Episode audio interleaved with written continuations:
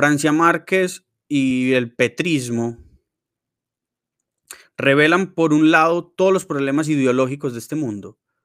Ellos no tienen ni una sola idea, si se quiere, no ideologizada. Y claro, alguien puede decir, es que todas todos los pensamientos posibles son ideologizados. Por supuesto que uno habita en, una, en, en un contexto ideológico. Por supuesto que uno habita en un contexto ideológico.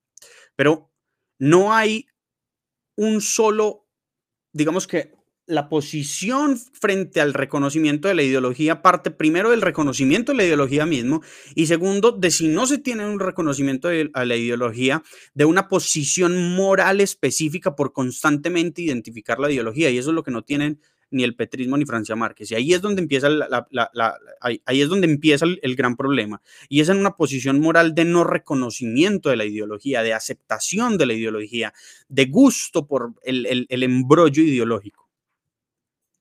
Entonces alguien puede decir, ah, bueno, lo que estás hablando ahí es que ellos hacen parte de lo que se llama la corrección política. Y no, no creo, por supuesto que no creo. Ellos tienen lógicas contraculturales. Y uno podría llegar a pensar que toda la corrección política contemporánea es contracultural, quiere ser contracultural. Entre más usted contracultural se, se, se, plantee, entre comillas, más, em, más cultural y por lo tanto más correctamente político es. Pero por un lado creo que eso no es total, creo que, y, y, y en ciertas sociedades definitivamente no lo es. Yo creo que sigue habiendo unas lógicas si se quiere, conservadoras imperantes, patriarcales, eh, familiaristas, em, de cierta conservadurismo político, de cierta liberalidad económico, con las que cualquier propósito que se quiera progresista tiene que luchar, así la mayoría sean progresistas, así la mayoría del mundo sea progresista, tiene que luchar con ciertas estructuras que no son progresistas y en ese sentido ya son contraculturales. Entonces, por un lado, por ese lado no creo que esa sea la crítica. La, el, el asunto es que la corrección política o la crítica que uno podría hacer al discurso que empecé a decir es que usted lo que, lo, que, lo que está diciendo no es ideología o no es ideologización, sino mera corrección política, pues yo no creo del todo que eso sea así, porque es que la pregunta sería, ¿y corrección política de quién? La corrección política de, de, de quien está inmerso en una, en una clase social específica o la corrección política de quien está inmerso en una raza específica o la corrección política de quién exactamente. pongámoslo en estos términos, bajo estas lógicas, bajo estas lógicas, que un tipo en, en, como se burlan en Twitter todo el día, de, eh, de Chapinero, de Rosales, diga yo no soy racista, o yo, yo creo que mis privilegios me nulan la empatía y cualquiera de estas estupideces, diga, es que yo quiero más negros en la política, o es que yo quiero más mujeres en la política, o es que yo quiero más pobres en la política, etcétera, pues en realidad eso eh, podría uno pensar que sí es corrección política, pero ¿y si lo dice un negro, un pobre y una mujer, qué corrección política tiene esa? Ninguna, absolutamente ninguna. Bajo estas lógicas, la corrección política no es el, no es el paradigma. Luego, tampoco va por ese lado el asunto. ¿Dónde radica entonces el asunto de qué es el problema de la ideologización desde una posición moral? Porque no es una posición, si se quiere, política. Porque la posición, es decir, quiero, quiero, eh, con esto quiero decir que lo que importa es el origen moral de, de la posición. Lo que importa es el origen, si usted lo está viendo desde una moralidad específica o simplemente cree que es una posición política, porque reitero, si usted cree que es una posición política de clasismo, de racismo, de feminismo, de lo que sea, de machismo, pues entonces lo resuelve muy sencillamente. Y es, si la mujer habla, no es corrección política, pero si el hombre habla, sí es corrección política. Luego, todos los hombres que digan estoy en contra del machismo están simplemente haciendo están simplemente buscando ser eh, correctos políticamente y eso genera dos problemas. Primero, le, le, lava las manos a las mujeres, entonces, o a los negros, o a los pobres, o a los, lo que sea, en el ismo que queremos luchar y entonces simplemente decimos, ah, no, es que ellos son inmunes a la ideología. Gravísimo porque simplemente eso no es cierto. Y por el otro lado le dice a, la, a, los, a los hombres, por ejemplo, que no pueden ser, que no pueden reprochar el machismo, que a los pobres que no pueden reprochar, perdón, a los ricos que no pueden reprochar el clasismo y a los blancos que no pueden reprochar el racismo, cosa que también es ridícula. Luego, reitero, no es una posición política, no, depende de una posición política, depende de una posición moral. Y cuando digo que depende de una posición moral, entonces me voy al lado que me importa, y ya es ah, yo qué creo, cómo debo asumir, cómo me debo posicionar, si se quiere, frente a estos paradigmas ideológicos. Y la ideología, tal y como la entendemos hoy en la palabra, pues evidentemente es un, un concepto, si se quiere, contemporáneo, ¿sí?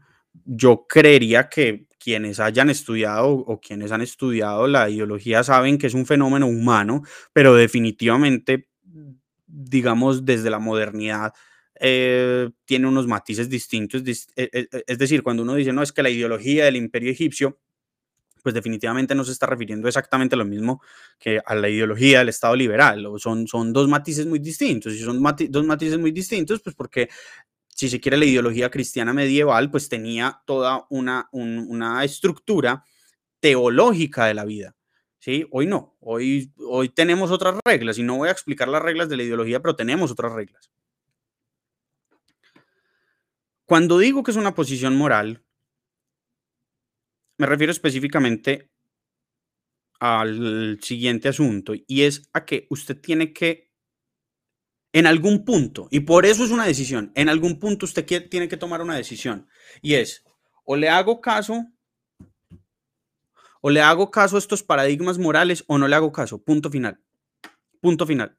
Es decir, o estoy dispuesto, no como una posición política, sino como una posición moral, o estoy dispuesto a posicionarme como luchador, como como, gladiador contra esta ideología o, estoy, o no estoy dispuesto a hacerlo. Entonces alguien me va a decir, no, pero es que el mundo es muy determinista, vos estás esperando que esa posición moral sea un asunto mm, pues consciente y en realidad los criterios epistemológicos sobre el conocimiento están determinados por la clase social, por etcétera. Y la respuesta que te doy a quien esté pensando eso es solamente una y es ese determinismo, primero no es genuino determinismo, eso se llama simplemente eh, servilismo. Y segundo, eh, pues haces parte de la misma ideología, luego te estás mordiendo la cola, luego no me importa tu, argumento, ¿sí? Pero, pero supongamos pues que sea cierto, listo, entonces la posición moral mía respecto de eso es, así piensan los, así piensa la servidumbre, no, no, no quienes ejercen, y lo digo con orgullo, quienes ejercemos señorío sobre nuestro, sobre nuestro propio pensamiento. No, es que usted no está reconociendo los contextos que lo determinan, las superestructuras que lo están determinando su pensamiento. Es que cuando usted es pobre, negro, mujer, eh, incapacitado, eh, todas las víctimas victimizaciones posibles, es que usted piensa de cierta forma y les estás exigiendo una posición moral a quienes no están en la capacidad de tomar esa posición moral. Pues listo, sí, les estoy exigiendo eso. ¿Y cuál es el problema? Mi posición moral es precisamente esa la posición moral de todas las, de todas las grandes sociedades ha sido esa. Sí, hacemos parte de contextos que nos, que nos, que nos, que, nos engloban y nos limitan nuestras capacidades de acciones, pero eso no nubla ni aniquilan la libertad humana. Luego yo estoy exigiendo, le estoy exigiendo, y por eso es una posición moral, le estoy exigiendo a los demás que actúen seriamente con su libertad, que reconozcan los determinantes, pero que no sea ello lo que, lo que, lo que determine su pensamiento, lo que encauce su pensamiento. Estoy exigiendo una posición moral. Ahora, luego hablamos de la posición moral que creo que yo quiero asumir y que ojalá todos asumiéramos, pero hablemos de la posición moral que ellos están asumiendo y que específicamente Francia Márquez y el petrismo representan. Y para adelantarme de una vez, creo que representan la moralidad de estar más acá del bien y el mal. Y no solamente efectivamente estar más acá del bien y el mal, sino nunca querer estar más allá del bien y el mal. ¿Y qué significa eso? Porque sé que hay filósofos, Elena me debe estar entendiendo a la perfección, pero quiero llevarlo a otros términos. Eso significa tener una posición moral que desde el inicio se plantea moralista. Pongámoslo en términos para no darles vueltas, para no darle más vueltas. No hay nadie más racista que Francia Márquez. No hay nadie más patriarcal que, ¿cómo se llama? La, la, desigualadas. Ustedes saben a quién me refiero. Las igualadas. No hay nadie más clasista que Gustavo Petro. Y no es porque defina, no es porque vaya y, someta a alguien por su clase, no es porque vayan y sometan a alguien por su raza, no es porque vayan y, sometan a alguien por su género. No, es porque ven el mundo de, esa, de una forma moralista con ese lente, con el lente del género, con el lente de la raza, con el lente de la clase. Si usted va y le pregunta a, no sé, a Gustavo Bolívar, que todos los días lo dice, Gustavo, ¿cómo está... Mm, em, ¿Cómo está repartida la sociedad? Explícame cómo está repartida la sociedad. Explícame exactamente qué es lo que hay en esta sociedad. Usted le dice, uy, en esta sociedad hay trabajadores, va a decirte que hay proletariado, en otras palabras, hay gerentes, supervisores de esos, de trabajadores, hay burgueses, hay aristócratas, y hay, si se quiere, ya reyes absolutos. Y te lo va a cambiar, como hay gerentes de empresas, hay vicepresidentes, hay gerentes, hay yo no sé qué mierdas, y va a terminar en el obrero que hace tornillos o galletas en una fábrica, o que barre, o la señora que limpia las casas. Eso es ser clasista. Eso es, o sea, clasista en el sentido real del clasismo, no en el sentido pendejo y vago que todo el mundo usa la palabra clasismo. Esa es una mirada clasista en el sentido de que divide, las, explica la vida, explica la sociedad alrededor de la clase. Luego, eso es lo más clasista que hay. Y Juan Sebastián Villegas, y yo sé que muchos en el chat entienden exactamente y comparten lo que yo estoy, eh, pues están de acuerdo conmigo. Simplemente dicen una cosa, pues o simplemente digo una cosa, es que eh, hacer eso es una posición moral. Tener esa mirada es una posición moral. Aquí lo he dicho desde el inicio. Ninguna persona es capaz de tener una idea social hoy sin el, sin el marxismo. Nadie, nadie es capaz de no pensar así. Empezar a pensar así. Pero uno tiene que sobreponerse a eso. Uno, uno tiene que entender que simplemente la clase no explica la totalidad de la sociedad. Si usted va y le pregunta a María Ángela Urbina, Explíqueme el mundo, divídame el mundo. Lo primero que va a dividir es entre mujeres y hombres, entre machistas y feministas. Luego es machista, porque entonces va a decir quienes les gusta el heteropatriarcado y, y quienes no les gusta el heteropatriarcado. Entonces, no me importa si, el hombre está sometiendo a la mujer, si el, negro, si el blanco está sometiendo al, al, negro, si el rico está sometiendo al pobre. Estoy hablando de cuál es el acercamiento para entender los fenómenos. Y el fenómeno de entender que ricos y pobres es clasista, punto final. Es decir, la clase es el filtro. Y lo que estoy diciendo con todo esto es que si usted tiene esos filtros, está más acá del bien y el mal. No es, no es dueño y señor de su pensamiento, es un siervo de su pensamiento. Ese, ese ser siervo de su pensamiento se llama hacer parte del juego ideológico. Y no hay personas más ideologizadas que aquellas que representa Francia Márquez y el petrismo. Y por eso son la podredumbre del mundo. Porque no hay una sola idea no hay una sola idea y lo único que yo hago en mi vida es estar pendiente de las ideas de esta gente. No hay una sola idea que no sea moralista. Todas las ideas son moralistas.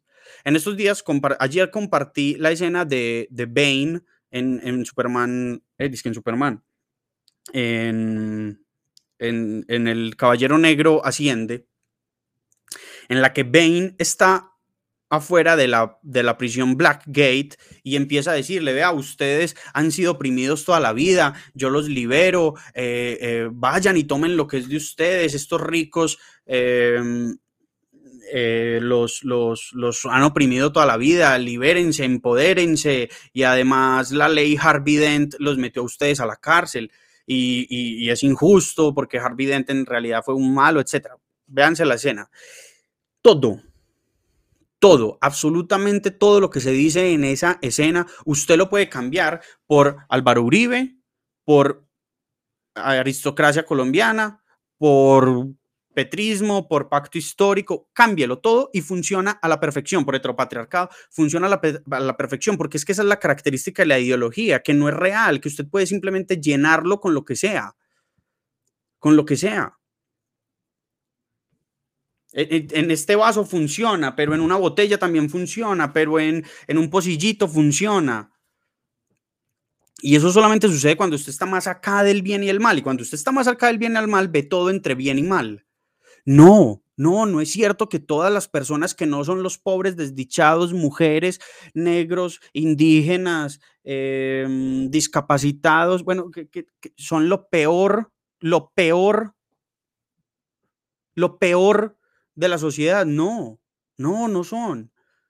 No son lo peor de la sociedad. ¿Por qué? ¿Cuál es la razón de que haya blancos, hombres, ricos, eh, personas con las cuatro extremidades? Eh, bueno, no sé quiénes son los supuestamente los opresores de la historia de la humanidad. ¿Cuál es la razón de que haya gente que de todas maneras es valiosa para la sociedad? ¿Cuál es la razón de eso? Pues que es que el mundo no se divide entre blancos y negros, entre hombres y mujeres, entre ricos, pobres, entre mutilados y no mutilados, como esta gentuza, porque es que esos son gentuza, cree. El mundo no se divide en eso. El mundo se divide en otras categorías. Es más, se, se divide en la posibilidad de transitar entre categorías, pero de eso hablamos en otro momento. Lo que quiero decir es todas las sociedades, todas las sociedades han sufrido con el cadáver putrefacto del moralismo. Todas. Y todas, todas las, las, las, posiciones moralistas han tenido éxito. Y por eso Francia Márquez y Gustavo Petro y el petrismo en general tienen demasiado éxito. Porque todas las posiciones moralistas de la historia de la humanidad han tenido éxito. Pero son el cadáver putrefacto. Todas las sociedades lo han señalado les han dicho, ¿sabe qué? Ustedes son podredumbre, ustedes son putrefacción. Cuando Franco dice, es que aquí se habla castellano y punto. Todo el resto prohibidos. Es exactamente el mismo fenómeno. Es exactamente el mismo fenómeno. Y no quiero usar, obviamente, pues el, el judaísmo y el, y el Tercer Reich. Es exactamente el mismo fenómeno. A Francia Márquez a Gustavo Petro y ojo pues, a toda la academia, a toda la academia, a todos los tuiteros, absolutamente todos ustedes. Hay que decirles, ya ¿sabe cuál es el problema? El problema no es que ustedes estén en contra de que los hombres le peguen a las mujeres, los ricos eh, em, opriman a los pobres, los blancos, no sé qué es lo que supuestamente hacen los blancos, segreguen a los a los negros, los, los heterosexuales no quieran salir a comer torta de chocolate, torta de zanahoria con, con los homosexuales. El problema no es eso. Enhorabuena por eso. Yo también alabo eso. Es más, fue lo primero que dije al iniciar esta, esta, esta transmisión. El problema no es ese. El problema es que usted crea que el mundo se, se, se divide así. El problema es que usted crea que el mundo se explica así.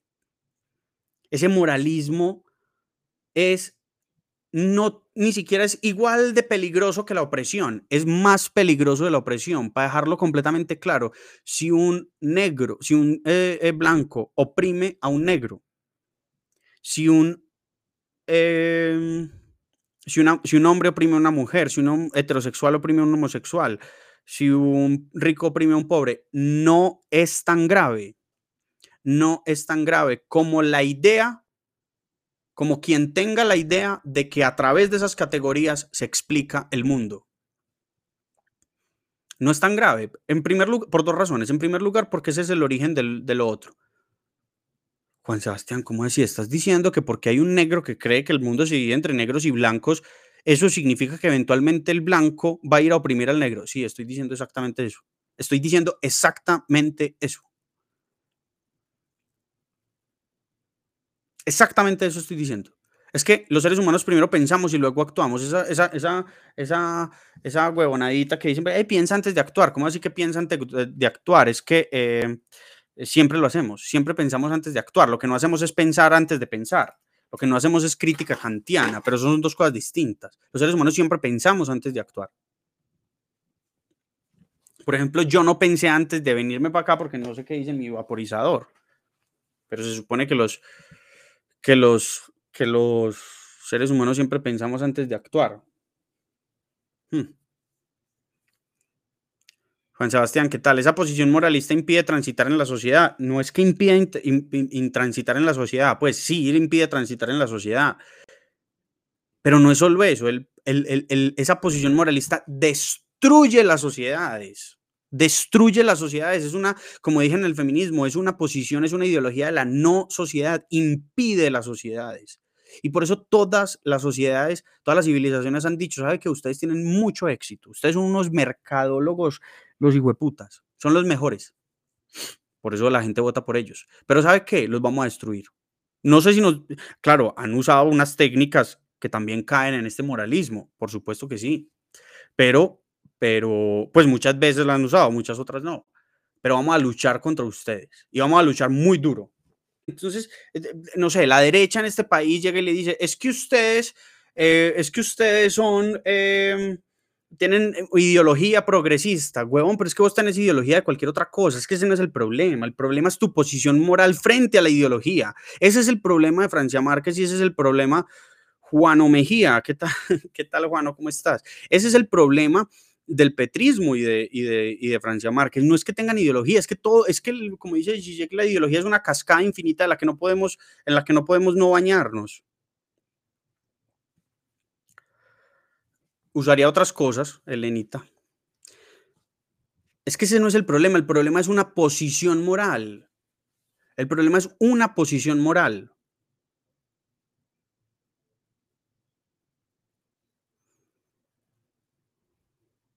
Y por ejemplo, la pregunta que hace Millennial también vuelve y cae en el mismo círculo. Es que no importa si usted vive por fuera de este asunto o no. No importa si usted es un, un Ubermensch eh, que está más allá del bien y el mal. No, no, no importa eso. Es la posición moral que usted tenga frente a si estar más acá o más allá del bien y el mal. Y cuando usted empieza a decir, vea, ¿sabe qué? la raza no es un criterio para describir esta sociedad. Pongámoslo en estos términos, que esto es lo que más me emputa. ¿Cómo es posible que haya un latinoamericano pensando que la raza es un criterio de diferenciador social? ¿Cómo es O sea, que, yo, que lo piense un noruego, lo creo. Que lo piense un keniano, se lo valgo. Pero ¿cómo es posible que haya un latinoamericano pensando que la raza y entre otras cosas, la pureza en la raza es un criterio de, identificación social. Explique, que alguien me explique cómo es posible que sean tan tontos de no entender el concepto de mestizaje, de no entender el concepto de, de, de mezclum genético. Es que tiene que ser uno tonto, pero, pero tonto no en un nivel cognitivo, que eso es lo que quiero decir. Esto no es un tema de si son inteligentes o brutos. Tiene que ser tonto a nivel moral. A nivel moral. Y esta gente es tonta a nivel moral. Porque es que esto no se entiende con la cabeza, esto se entiende con el espíritu. Usted o decide radicalmente tener una posición frente al bien y el mal o, decide tener, pues decide tener una radical, una u otra. Entonces, ¿hay alguien que vea fuera de esos esquemas? Claro, es que uno con la, razón es capaz de, lograr ir, no, estar más acá del bien y el mal. Por supuesto que sí, por supuesto. Los ejercicios de la razón, la ilustración los, los, eh, eh, describió perfectamente y, uno puede hacerle esas críticas. Y yo he hecho esas críticas muchas veces al, petrismo y, hey, venga, empecemos a pensar como adultos. De eso es lo que, de eso es lo que intentaba hablar Kant cuando hablaba de la mayoría de edad por supuesto que sí, pero no se resuelve con razón. No es un y por eso yo no y por eso yo no valoro tanto la ilustración. Si este monólogo lo estuviera haciendo Simón, mi hermano, diría es que esto es a través de la razón. No, yo creo que eso es a través de una posición moral y son dos cosas radicalmente distintas, porque la posición moral no implica la radicalidad de la razón. Porque aquí no es si usted lee mucho y conoce la enciclopedia inglesa o no. Aquí es usted qué decide. Y por eso si usted nació pobre, si nació negro, si nació mujer, si nació mutilado, si nació homosexual, si nació todas las... Vale huevo, vale huevo. ¿Y, ¿Y qué fue lo primero con lo que empecé esta introducción? Me importa un pepino, me importa un pepino. El color de Francia Márquez, la medida de su cintura, el, el, color de sus ojos, a lo que huele, eh, si Petro fuma marihuana, me importa un pepino. Me importa lo que piensan. Y lo que piensan, que es su razón, no lo piensan por su razón, lo piensan por una posición moral. y esa posición moral es la gran podredumbre, no de este mundo. Y por eso, y por eso, y por eso el título de, esta, de, este, de este directo no, no es de este mundo. Yo no estoy hablando de la contemporaneidad. Es la misma podredumbre de siempre, del mundo. El mundo se tiene que enfrentar a, este tipo de podredumbres. Y este tipo de podredumbres se llaman moralismos ideológicos. ¿Cuáles son los mejores ejemplos de acciones que son morales, incluso edificantes, pero ilegales? Mm.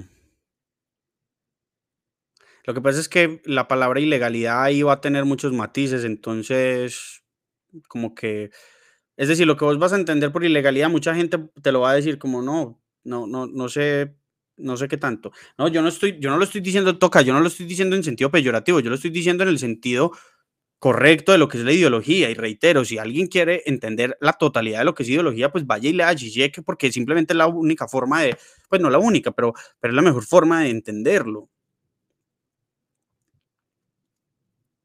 La ideología no es, la ideología, como dije, es, algo que entra a cualquier recipiente. No importa si usted es negro, blanco, amarillo, azul, eh, rojo, verde, no importa, no importa. No importa si usted es el más erudito, si es el más estúpido, no importa. Es más, Federico Gutiérrez es una persona excesivamente ideologizada y hace parte de esta misma podredumbre del mundo. Y esta podredumbre del mundo la de Federico Gutiérrez también la representa Francia Márquez. ¿Por qué todo el mundo ha venido diciendo en Twitter, hey, elegí una mujer que sea de centro, que yo no sé qué?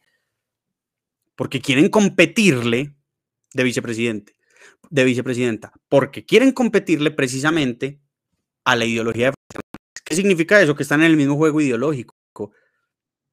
Están exactamente en el mismo juego ideológico. Entonces lo digo peyorativamente, pues claro que lo peyorativamente, no en el sentido peyorativo que vos lo estás entendiendo, pero sí en un sentido peyorativo en el sentido de cómo es posible que nadie tenga una posición moral frente a la ideología. Reitero, no una posición ideológica, no una posición racional, una, es decir, no una posición, si se quiere, epistemológica, una posición moral. Moral, yo decido no estar más acá del bien y el mal, así lo esté. Así lo esté.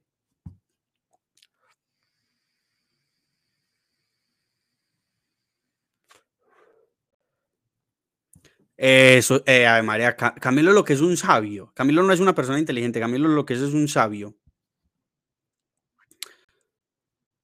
La razón no está en la mente, no tiene que ver con el pensamiento ágil, la imaginación nítida, la memoria extensa.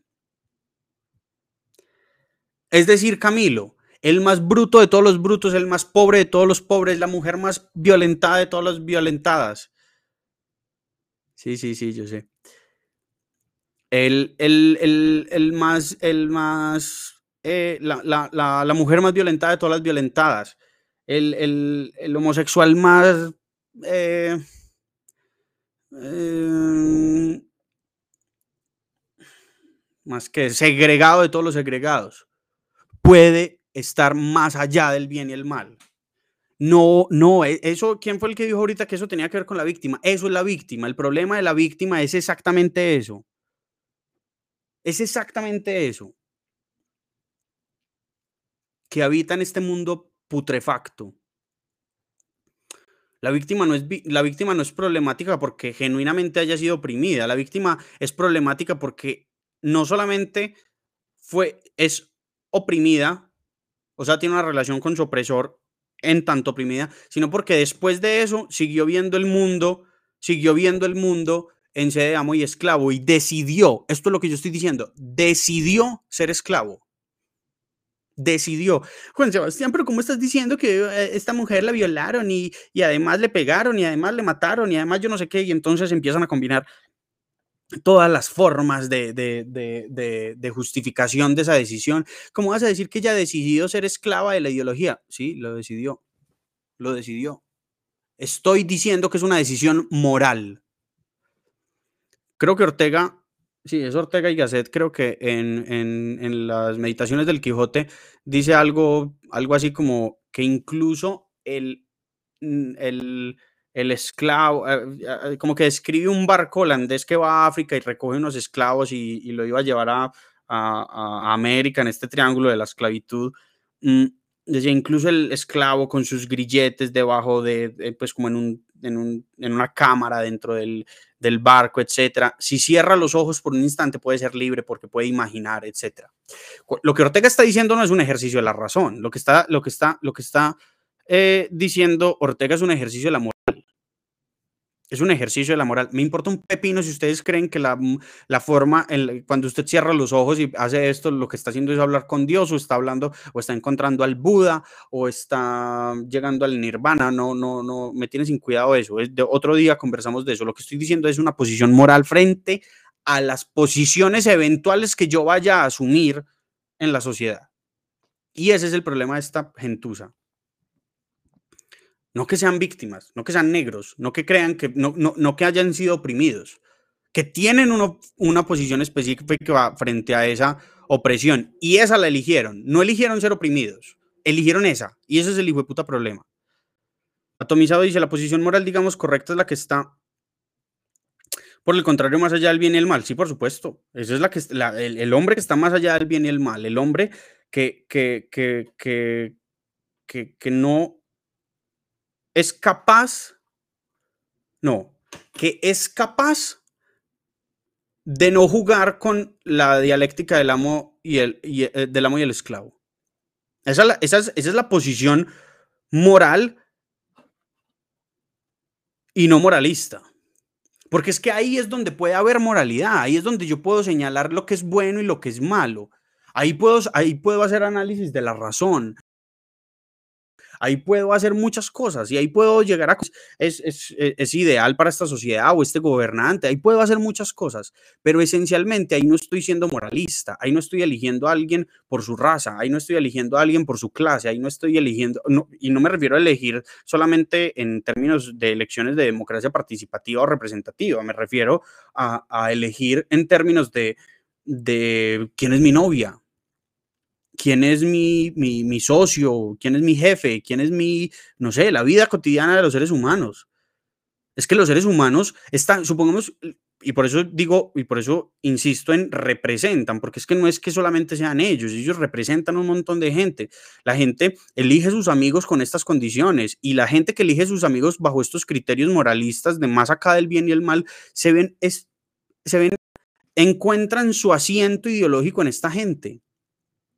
Y miren que ahorita les dije, desde el espectro izquierda, desde el espectro del votante de Petro, pero también desde, el, mencioné a Fico. Federico Gutiérrez es exactamente la misma, la misma ideología de, de, moralista de gentuza que, de la que estoy hablando. Es exactamente lo mismo. Es exactamente lo mismo. ¿Cuáles crees que son los problemas morales más importantes de nuestro tiempo? Uno del que he escrito ya dos columnas, la, la guerra entre masculinidad y feminidad, un Segundo, el otro me parece el concepto de vida, que también he hablado un poco de ese sobre eso, que tiene que ver mucho con las discusiones sobre eutanasia, sobre aborto. Esos son, son temas que, giran en torno a cuál es la posición moral frente a la vida, al, concepto de vida. Em,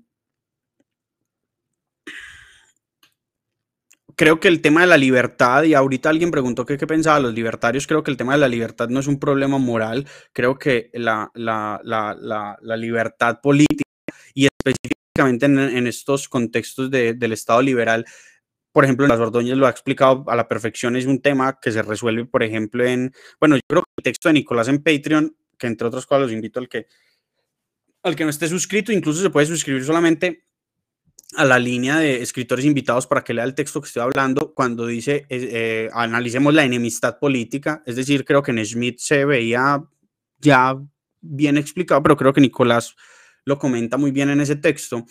Mm, ese tema de la libertad es un asunto estrictamente político, no creo que sea un, un asunto moral, que claro, puede tener asentación, asentamiento político si, si, pensamos en algo moral, pero, pero creo que este es un, un, problema de, de, de, de, estructura política en sí misma, ¿sí? De estructura política en sí misma. Por ejemplo, el tema de vivir sabroso, y ya voy a seguir con las otras personas que están escribiendo, el tema de vivir sabroso que toca lo, lo, lo menciona, Simón lo, lo, lo dijo muy bien ahorita, miren o, esta mañana, incluso en el tweet que yo puse en ese texto de, de, Kant, se explica a la perfección. Es que, es que el, punto, el punto no es el concepto de, de vida buena o de, o de buena vida, bueno, y sus versos, etcétera, platónicos, y específicamente en Aristóteles. ese no es el problema. Ese no es el asunto. Todas las sociedades buscan la felicidad y todas las, las, las, vidas humanas, todos los proyectos eh, están eyectados hacia unos propósitos de felicidad, que por supuesto pueden estar ideologizados, pero ese no es el problema. El problema es creer que esos proyectos se llenan con ideología. El, problema es que creer que ese, ese, ese es, porque entonces yo no sé quién le dijo, ah, Isabel Pérez le dijo, es que no es que eso es un eslogan político, eso no es un proyecto legislativo, ¿qué estás diciendo? Sí, eso sí es un proyecto político, eso se llama el proyecto político de la ideología de mierda, de, la ideología de la, de la putrefacción, eso se llama. No, es que yo voy a vivir sabroso. ¿Y sabe, y, sabe por qué se llama la ideología de la putrefacción? Porque se llena con cualquier cosa. Esa, esa, esa idea del vivir sabroso, Aristóteles.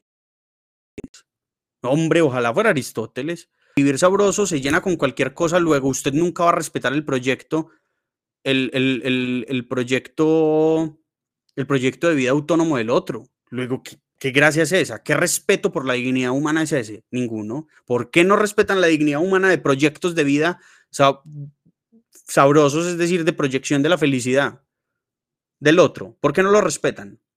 Por una razón muy sencilla. Porque han genuinamente pensado en el proyecto del otro. Lo único que han pensado es en el proyecto del más acá. Y cuando usted está en el más acá, usted solamente ve siempre dos cosas. Y el mundo es gris el mundo es de matices. Y poder verlo con, con, grises, con matices, es una posición moral. Moral, no es racional. Usted no, le, usted no le muestra una paleta de colores. Usted no elige en RGBs. No, yo no estoy diciendo que hay que respetar el proyecto de vida del otro. Yo estoy diciendo que hay que entender que el otro puede tener un proyecto de vida eh, distinto al mío.